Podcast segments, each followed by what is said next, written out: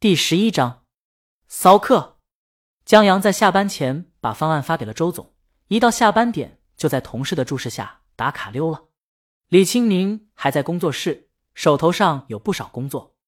做工作室和付出唱歌还是不同的。女艺人身边要有助理、司机、化妆师、造型师。公司的人事收到一些简历，人事选了一些让李青宁过目。江阳绕到他身后，在李青宁白皙的脖子上亲了一口，头轻搭在他肩头。李青宁问他晚上吃什么，江阳让他不用急，咱们待会儿去逛街。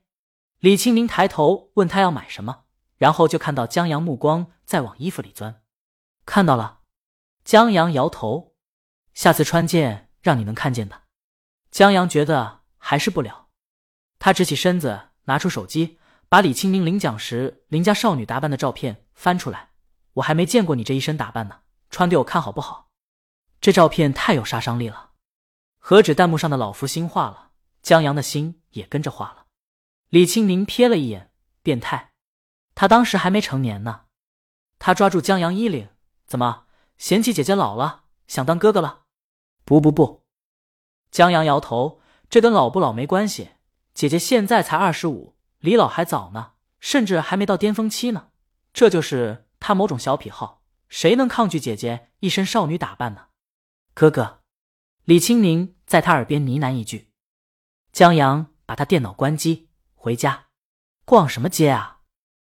在回家路上，陈姐打来电话，李青宁在开车，江阳接通了。陈姐在电话里说，张导的诚意很足，合同已经签了。张导他们期望李青宁能在电影宣传主题曲中入镜，他们知道李青宁付出将为宣传片带来多大热度，所以钱给的很爽快。李青宁答应了。江阳挂了手机，对刚才听到的数字啧舌不已。你就拍个 MV，够我工作十年了。李青宁把车开进小区，要不说姐姐养你呢。回到家后，江阳浅尝辄止，吃了个快餐，不然李青宁身子招架不住。晚饭，江阳在家做的。等吃罢饭，江阳坐在沙发上，见还有大把时间可以挥霍，不由得感慨：不加班的生活真好。他坐在沙发上，把今儿李亮同他分享的经验说了。我现在要看电影，卖剧本，好好学习，加油！李青宁坐在江阳腿上，亲了他一口，然后去声乐厅练琴了。他这两年跟江阳在一起碰琴的机会太少，对乐器生疏了，现在得抓紧时间练习。江阳就在电视前看电影，李青宁的设备很好，跟在电影院一样，看电影是种至尊享受。然而拉片看的话就是煎熬的，不断的反复观看，暂停、慢放、逐格观看，把时间、场次、人物关系记录下来，有条理的分析故事的基本结构、台词的精准、幕与幕之间的转换等等。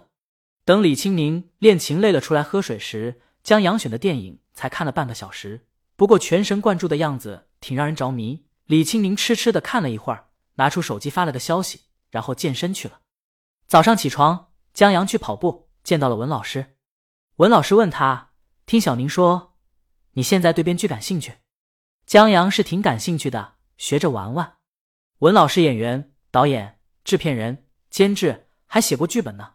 不过他也是倾诉欲望旺盛才写了那么一本，圈子里的人给面子，算是上映了。不过闹出的动静不大，不过指点江阳这种零基础起家的足矣。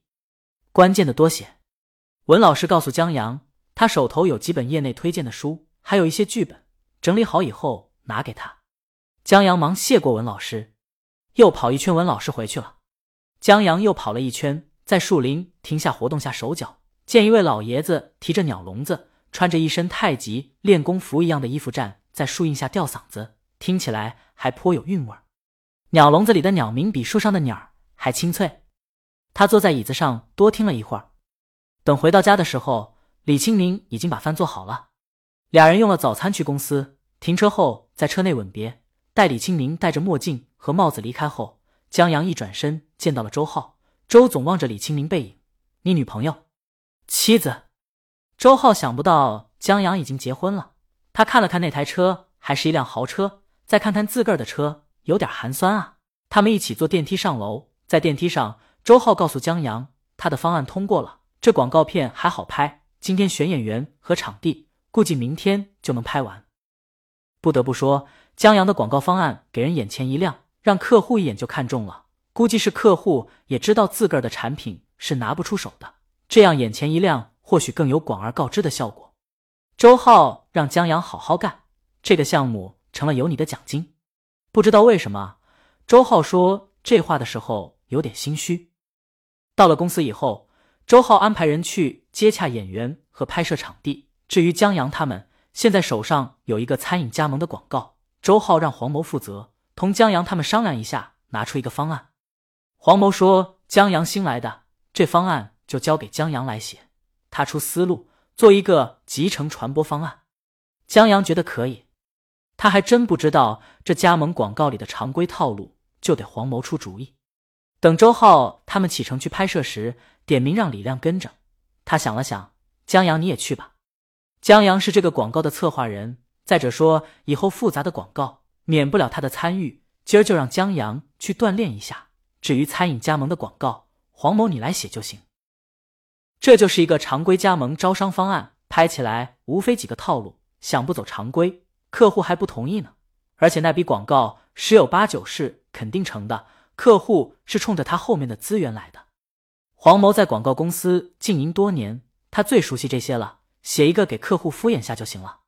好，江阳站起身，他们打车去的拍摄地。江阳全程就站着看着，也算知道周浩为什么能当老板了。别看整天在办公室打游戏，可一旦到了镜头后面当导演，绝对专业的，在画面调度、演员情绪变化等等专业方面，周浩都让江阳见识到了他为什么能够离开京都电视台创业。江阳就站在周浩旁边，周浩见他有兴趣，不知道为什么，竟然能耐下性子，偶尔给他讲两句。广告就一个镜头。但等器材、灯光、演员就位，也到中午了。他们在附近吃了一顿，周浩请的客，拍摄广告的演员同他们一起吃饭。这个演员是个中年人，长得颇有韵味儿，属于那种有些雅痞，但人到中年雅痞不起来，让生活重担压得喘不过气来的男人形象。江阳觉得找这演员来演这广告简直绝了，让人一看之下就觉得是年少风流，不带橡胶制品。结果孩子多了，油腻起来了，十分符合广告内容。这位男演员叫唐波，他觉得这广告创意真不错，用了一个词儿，挺骚的。谁做的？江晨和李亮看向江阳，唐波朝江阳竖起大拇指。本章完。